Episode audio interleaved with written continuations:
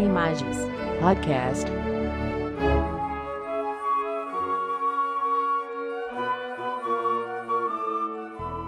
Olá, colegas. Sejam bem-vindos ao podcast de hoje, elaborado pela Escola de Magistratura do TRF4. Sou o desembargador Márcio Rocha, atual diretor da escola, e nessa condição agradeço aos colegas pela audiência. Meu especial agradecimento ao nosso convidado de hoje, o Dr.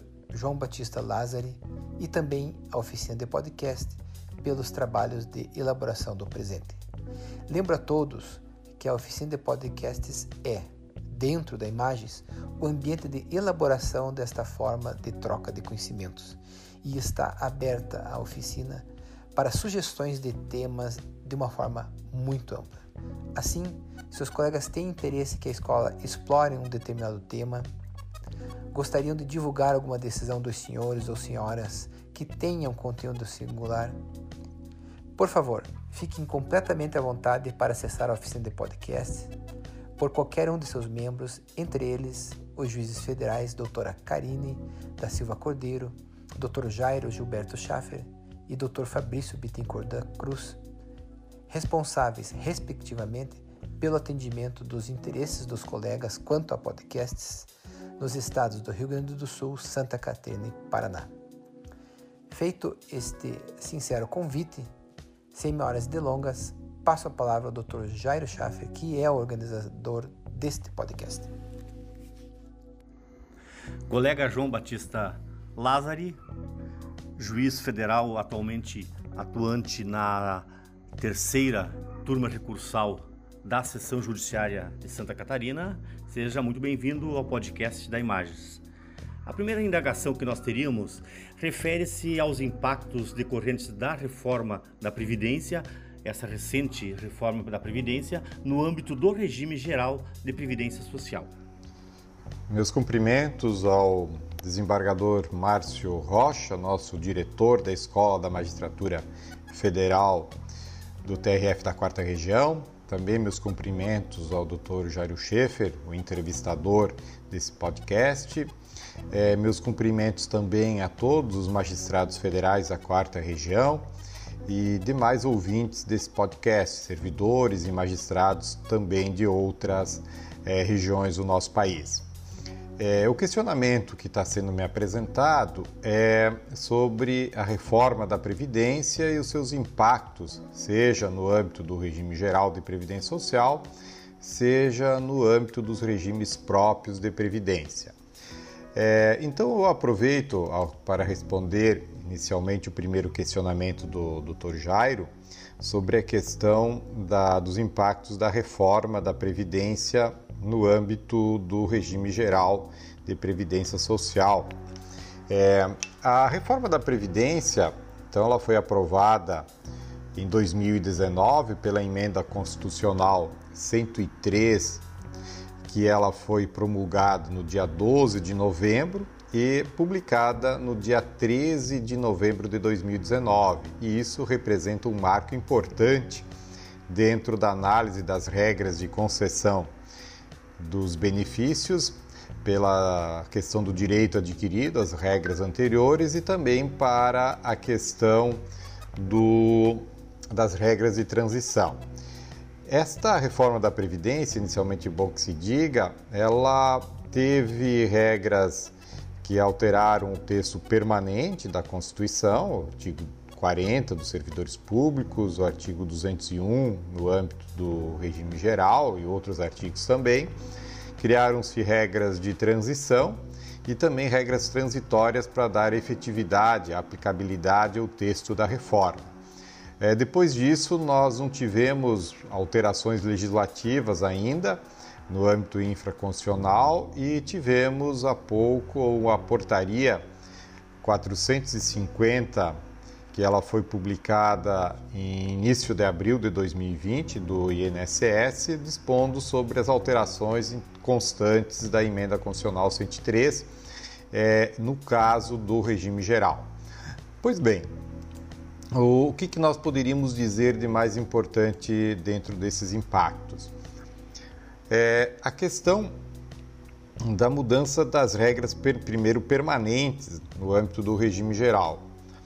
É, nós tínhamos a aposentadoria voluntária por idade e tá, por tempo de contribuição. Afora a própria aposentadoria especial, que ela também tem o caráter de ser voluntária, e a por incapacidade permanente, também chamada de invalidez.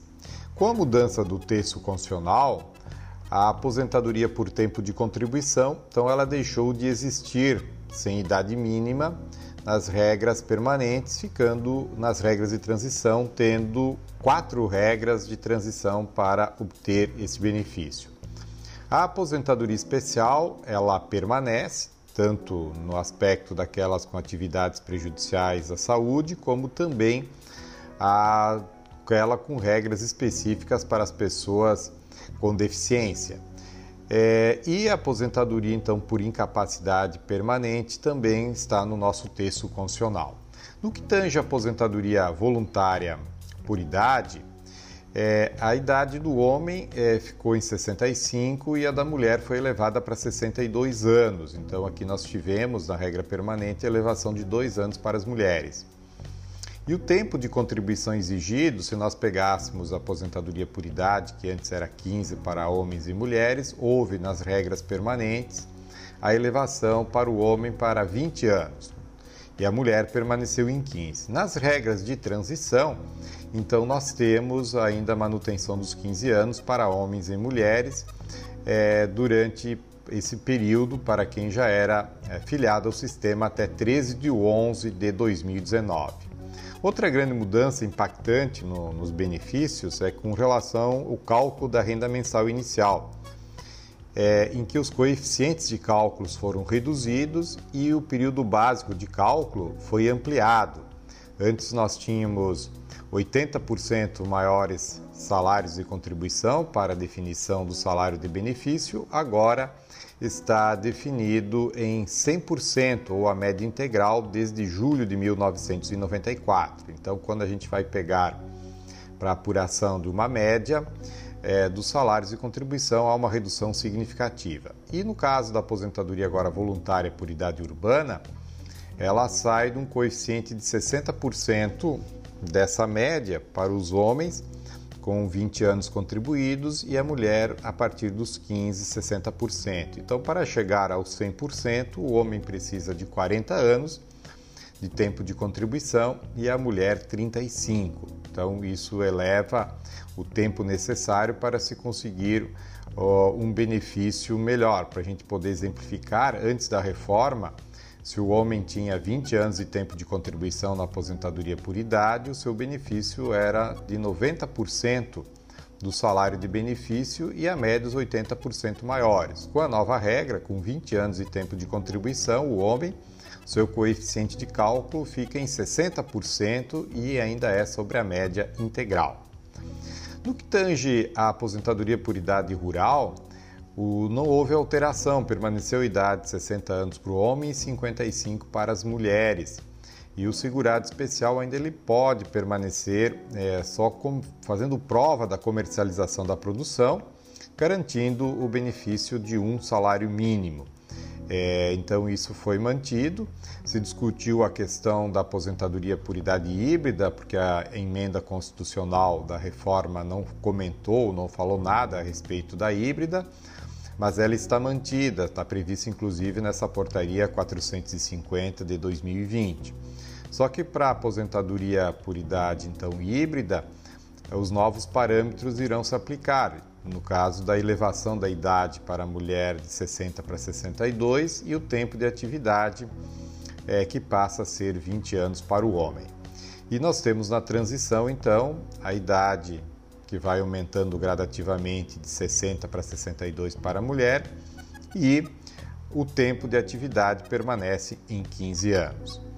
É, com relação às regras então de transição é, para aposentadoria por tempo de contribuição para quem já era afiliado, nós temos, é, como eu comentei, quatro regras.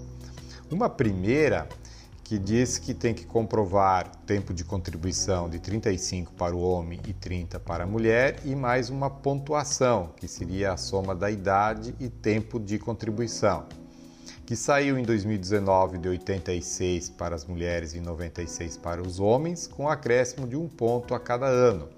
Então as mulheres vão ser exigidos 100 pontos e os homens 105. Essa é uma regra que vai facilitar ou pode ser interessante para segurados que tenham menos idade e mais tempo de contribuição. De qualquer forma, a renda mensal inicial ela também é, é, aplica-se a regra nova dos 60% do salário de benefício né, sobre a média integral, mais 2% para ano que exceder aos 20 do homem e aos 15 das, das mulheres. Então, precisam uns 40 anos para o homem e 15 para as mulheres para atingir os 100%. A segunda regra de transição da aposentadoria por tempo de contribuição também exige 35 anos para o homem e 30 para as mulheres, só que tem a questão da idade mínima, que saiu de 56 para as mulheres e 61 para os homens, com elevação de meio ano a cada ano a partir então de 2020 chegando a 65 anos a idade mínima para o homem e 62 para as mulheres. E a forma de cálculo é igual à transição 1. Nós temos a questão de uma transição que é por pedágio, que não exige idade mínima, que é aquela do pedágio de 50% do tempo faltante em 13 de 11 de 2019. Só que essa só favorece para quem faltava até dois anos para obter a aposentadoria. Então, o homem que tinha que ter no mínimo 33 anos de tempo de contribuição e a mulher 28. Então, do tempo faltante é acrescido os 50%. Então, se o homem faltava um, vai ter que trabalhar um ano, um ano e seis meses para completar a regra. Se faltavam dois, vai ter que trabalhar três para poder atingir o tempo necessário. Nessa transição, a renda mensal inicial ela é de 100% do salário de benefício, sem fator previdenciário. Mas, de acordo com o entendimento já expresso também pela Portaria 450, a média é a média integral, porque o cálculo do salário de benefício, então, se ajustou a esse novo parâmetro previsto no artigo 26 da Emenda Constitucional 103. Já a, a transição que nós temos ainda por tempo de contribuição, que ainda a quarta regra seria um pedágio de 100% do tempo faltante. Esta regra, ela exige idade mínima de 60 para o homem e 57 para as mulheres.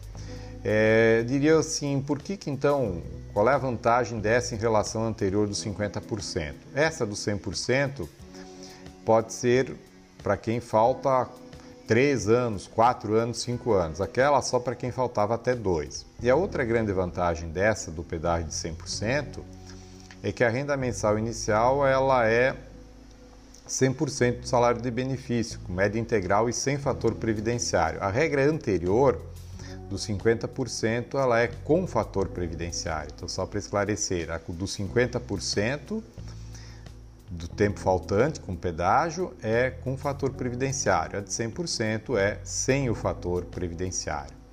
Então essa foi uma mudança bem é, significativa. E no caso da aposentadoria por idade, então, como nós comentamos, a regra de transição é manter os 15 anos de exigência de tempo de contribuição, não tem pedágio. E no caso das mulheres, a idade saiu de 60 anos em 2019, com previsão de aumentar seis meses a cada ano e quando chegar em 2023, você terá a necessidade da mulher também ter 62 anos, como é na regra permanente para a aposentadoria.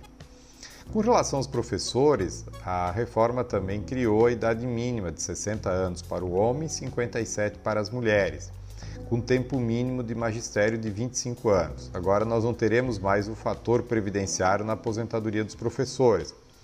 Mas em contrapartida, é, o cálculo ele também parte dos 60% da média integral, a partir dos 20 anos para o homem e 15 para as mulheres. E em relação aos professores, nós temos três regras de transição. Uma aquela que é o do sistema de pontos, em que os pontos saem então de 81 para as mulheres e 91 para os homens e chega até 100 anos, ou me desculpe, até 100 pontos, melhor, né? 100 anos impossível, né? Até 100 pontos para os homens em 2030 e 92 pontos para as mulheres também em 2030. E o tempo de magistério nessa regra de transição é 30 anos para o homem e 25 anos para as mulheres, mas de tempo de magistério é, poderão ser usados outros períodos para elevar a média o, do, do salário de, no caso da apuração da renda mensal inicial.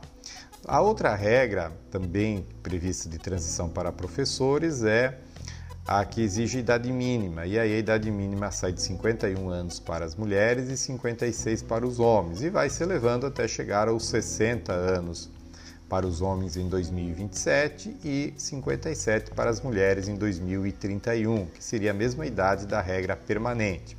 Só que o tempo de magistério nessa regra de transição é 30 anos para o homem e 25 para as mulheres, com a sistemática de cálculo também idêntica dos 60%, mais 2 para cada ano que excede aos 20 se for homem e 15 se mulheres. E também os professores têm uma previsão de uma transição com 100% do tempo faltante. É, e aqui a idade mínima cai para os homens para 55 e para as mulheres 52 anos. É, então, aqui nessa regra se garante 100% do salário de benefício com a média integral sem fator previdenciário. Vejo que os professores não têm a regra dos 50% faltantes. No que tange a aposentadoria especial, a nova regra estabelece idade mínima, é, não na texto permanente, mas na regra transitória, em que se exige para o homem que for se aposentar com 25 anos de atividade especial ter 60 anos de idade. A mulher, é, a mulher também é a mesma regra, não há diferenciação. E se for 20, 58, e se for 15 anos de atividade especial, a idade é 55. E o mais gravoso aqui é que o, a renda mensal inicial ela é 60% do salário de benefício também, mais 2% para cada ano que excede os 20 o, ao homem e 15 às mulheres de atividade especial, mas também podendo utilizar outros períodos para chegar a essa média. E a única transição no caso da aposentadoria especial, ela é por pontos. No caso do tempo especial de 15 anos, é, seriam necessários 66 pontos a de 20, 76 pontos e a de 25, 86 pontos. Então, se nós imaginarmos 25 anos para chegar aos 86 pontos, precisariam é, 25 anos de tempo especial e 61 de idade. Qual é a vantagem dessa regra de transição? Permite utilizar outros períodos para atingir a pontuação de 86. Então, o homem pode ter 25 de tempo especial, 50 de idade, a 76. Para chegar aos 86, esses 10 anos faltantes, ele poderá usar outros tempos de contribuição, atingindo então esse limite. E a outra situação é a vedação da conversão do tempo especial para o tempo trabalhado pós 13 de 11 de 2019. Então isso vai causar também muita polêmica, porque só o tempo anterior é que poderá ser convertido de especial para comum. No caso das aposentadorias das pessoas com deficiência, não houve a alteração, a não ser a indicação que a apuração da deficiência ela é submetida à avaliação biopsicossocial realizada por equipe multidisciplinar e interdisciplinar.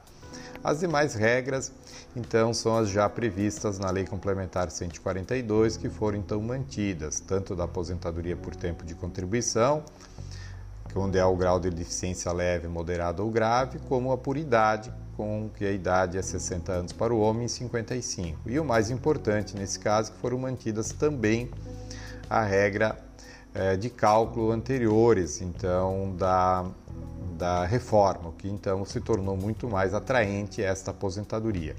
Então, de maneira assim mais geral, mais ampla, é, no âmbito do, do regime geral, essas seriam as principais alterações nas regras de concessão dessas aposentadorias, o que sem dúvida alguma criam no, novos paradigmas, os mais importantes ali que quis ressaltar é a questão do cálculo do valor do benefício, que atinge inclusive a aposentadoria por invalidez e que os 60% também se aplica por invalidez, a não ser a acidentária.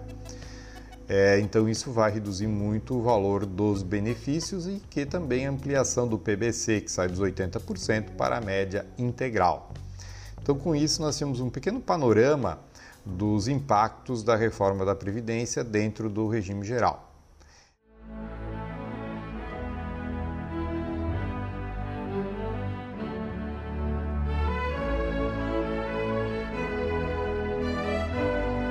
Imagens. Podcast.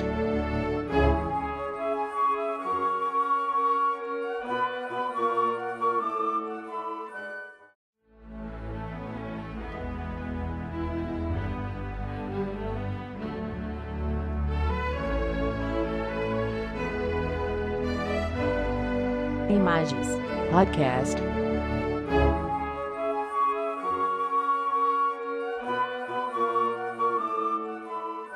Após trabalharmos a questão dos impactos dessa reforma na Previdência no âmbito do regime geral da Previdência Social, agora gostaríamos que o nosso entrevistado uh, fizesse alguns comentários sobre os impactos dessa mesma reforma na Previdência nos regimes próprios. Retornando ao nosso podcast, é sempre uma satisfação poder participar de eventos da Escola da Magistratura Federal da Quarta Região. Agradeço o convite então que me foi feito. E dando prosseguimento ao segundo questionamento, que é sobre a questão dos impactos da reforma da Previdência no âmbito dos regimes próprios.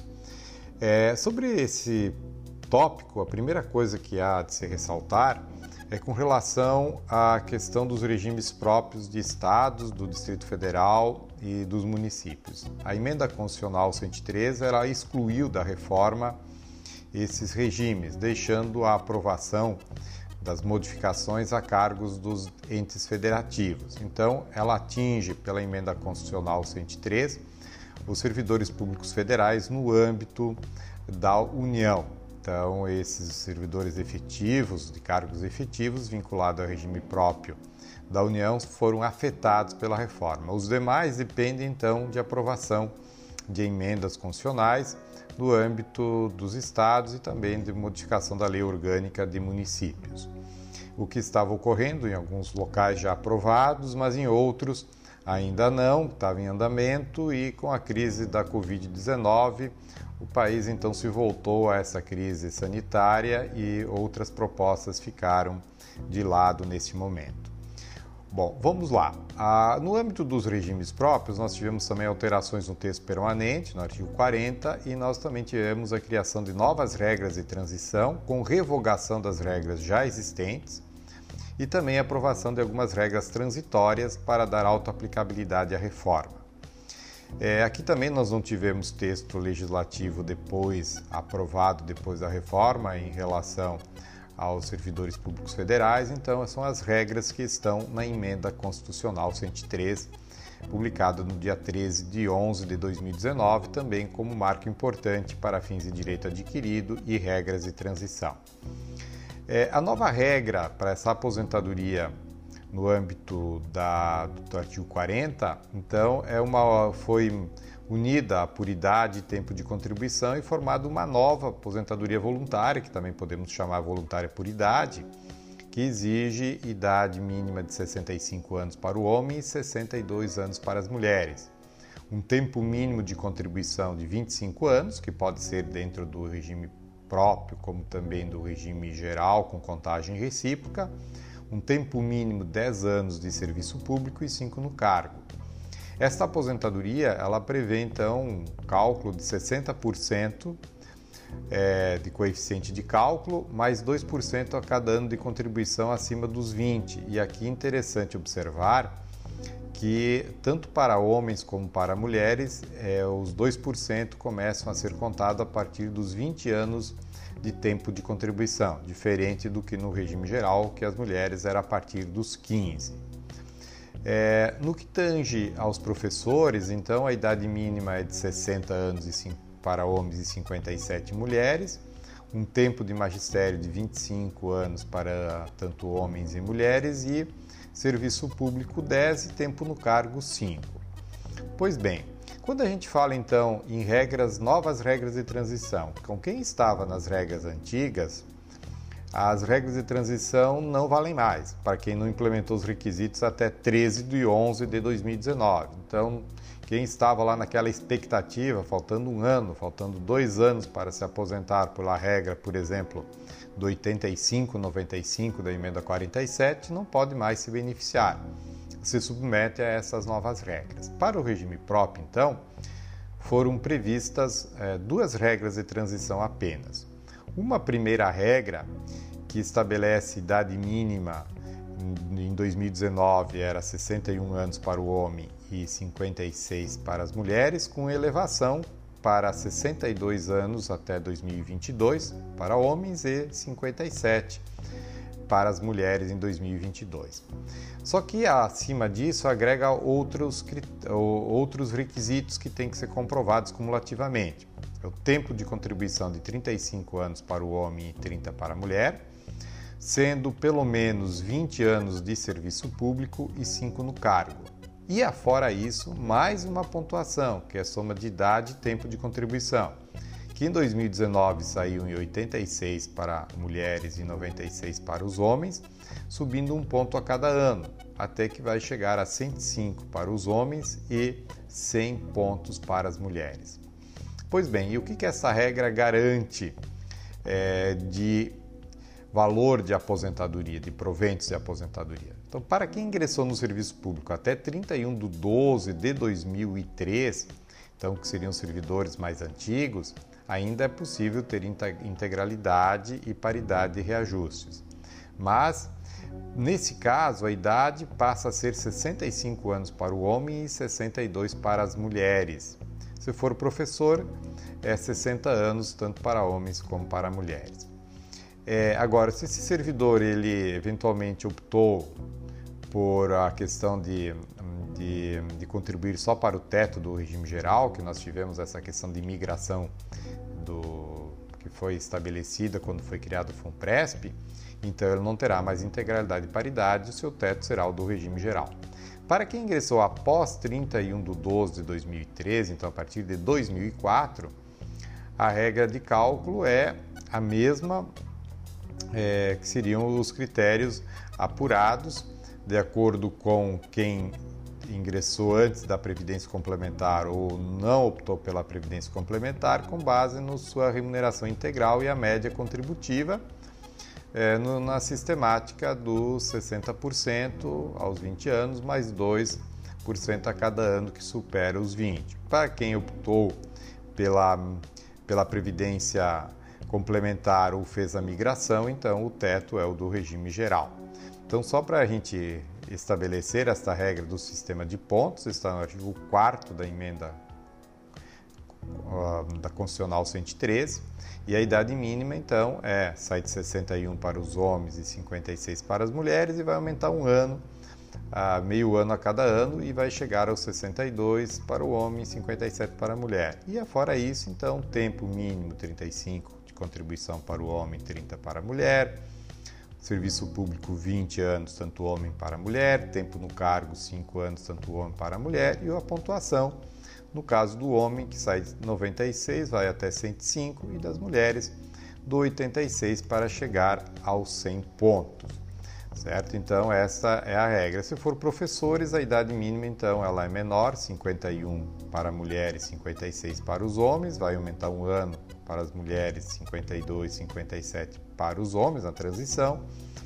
E a questão de tempo de contribuição, mulheres 25, homens 30 e a pontuação então que ela sai de 81 se for mulher e 91 se for homem para chegar até 92 pontos para as mulheres e 100 pontos para os homens. Então, professores têm uma diferenciação. É, a regra de transição 2, então, é aquela do pedágio de 100% do tempo faltante. Nesta regra, a idade mínima ela é de 60 anos para o homem, 57 para as mulheres. O tempo de contribuição, então, é 35 para o homem, 30 para a mulher. E aqui sim, então, o que faltar, o que estava faltando em 13 do 11, o pedágio é 100%. Então, se o homem tivesse Um servidor 30 anos de contribuição, ele terá que trabalhar mais 10, 5 para os 35 e mais 5 para completar, que é o pedágio existente. E o tempo de serviço público também aqui é 20 anos e no cargo 5 também, tanto para homens como para mulheres. Aplica-se a todos essa regra que ingressaram até a emenda constitucional 103. Qual é a diferença é, que se tem em relação a isso? Se for mulheres, é, professoras, então nós temos a idade que ela muda para 52 e se for professor muda para 55, tem 5 anos de redução na, na, na questão da idade e no tempo de contribuição também, que reduz então, no caso de tempo de magistério, 30 para as mulheres e 20, 30 é, para, de magistério para os homens e 25 de magistério para as mulheres. Mas o, o que tem essa regra de bom e que, no caso, dentre as duas transições, me parece a, a melhor para quem está mais próximo à aposentadoria. Nesta regra, é, é possível para quem então ingressou até 31 de 12 de 2003 obter integralidade e paridade. Então vamos imaginar, está me faltando dois anos para, para aposentadoria pela regra do 85-95. Pela outra regra, teria que esperar na transição 1, se fosse homem, até os 65 anos para obter a integralidade, além de que teria uma série de outros requisitos, de pontos e tudo mais. É, e se fosse mulher, é 62. Por esta regra, então, a integralidade ela pode ser obtida com 60 anos o homem e 57 anos as mulheres. Então, ela tem cinco anos menos aqui na idade para obter a integralidade para quem entrou até 31 do 12 e que não tenham feito a opção então pela previdência complementar. E para quem entrou depois posterior, o coeficiente de cálculo, nesse caso, ele é de 100% do salário de benefício. Então, vejam bem, aqui não é aquela regra dos 60 mais 2% a partir dos 20, e é 100% do salário de benefício.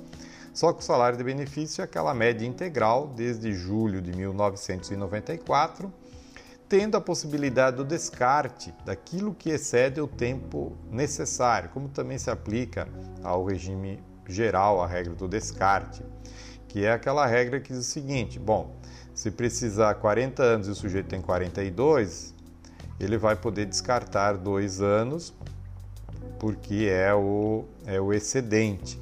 Mas é, de qualquer forma, o que é excedido no caso da, da, da, regra anterior, que nós vimos da transição 1 ou daquelas do regime geral, não conta para o aumento do coeficiente de cálculo. Nessa transição 2, o coeficiente ele é 100%, então isso não vai interferir desde que paga o pedágio.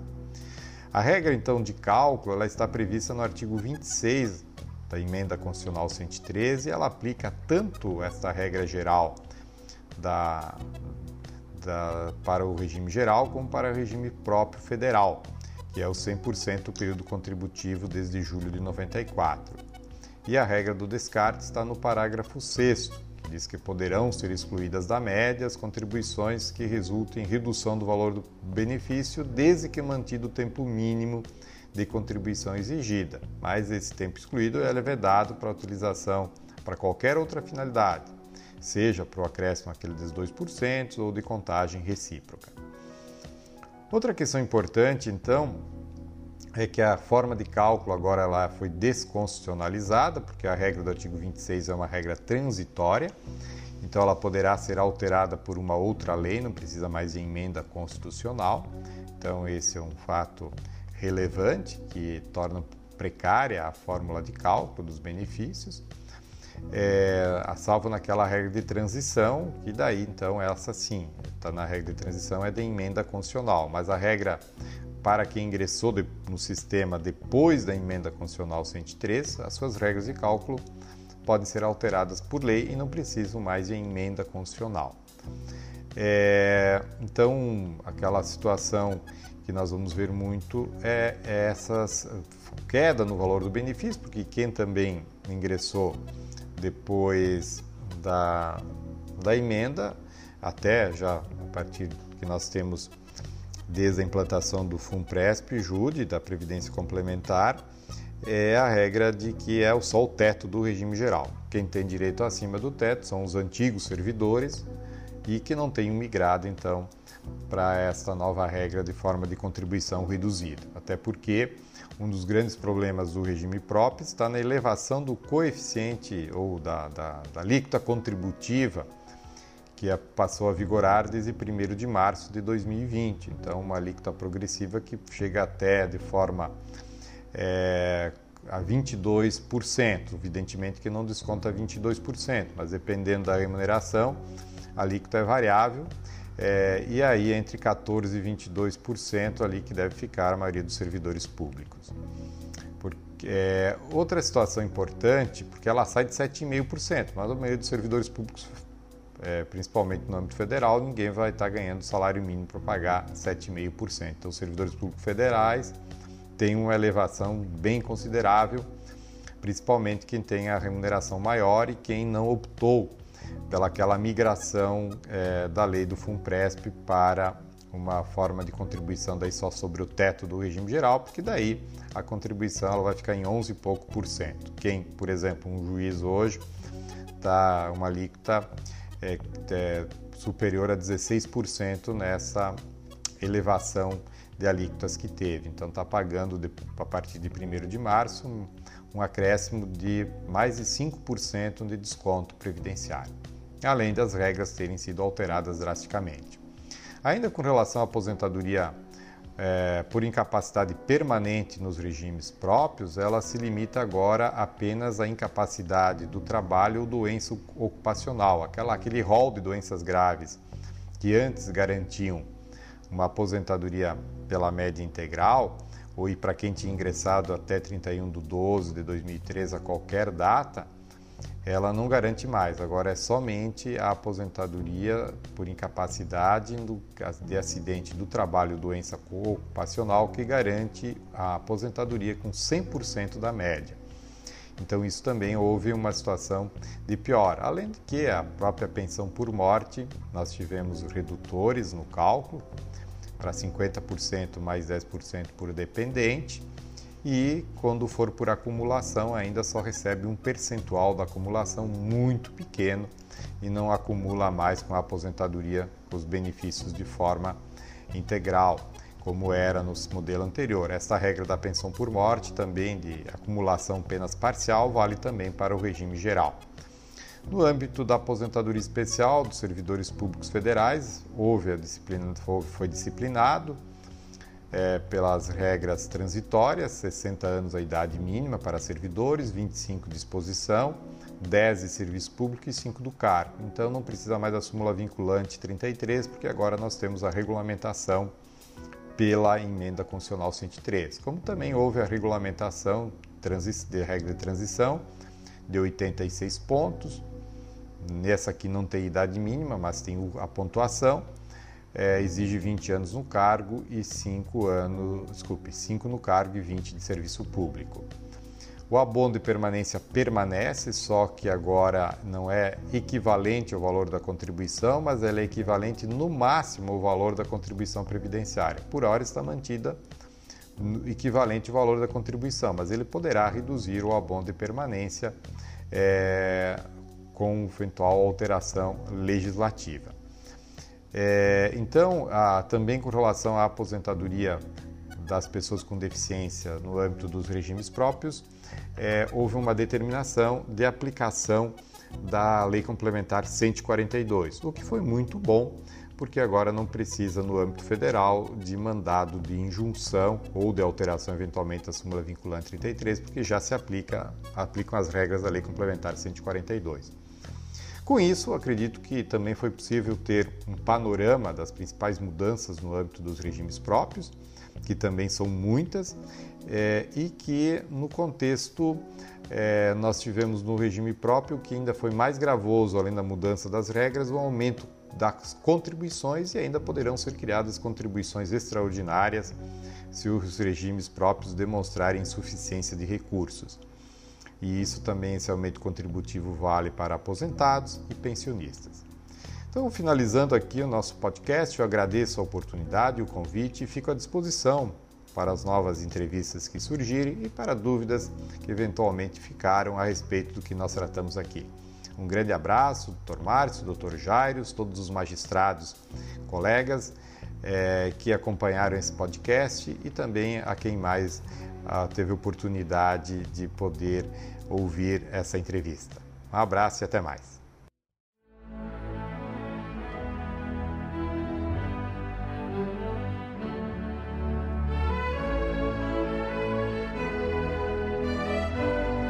Imagens Podcast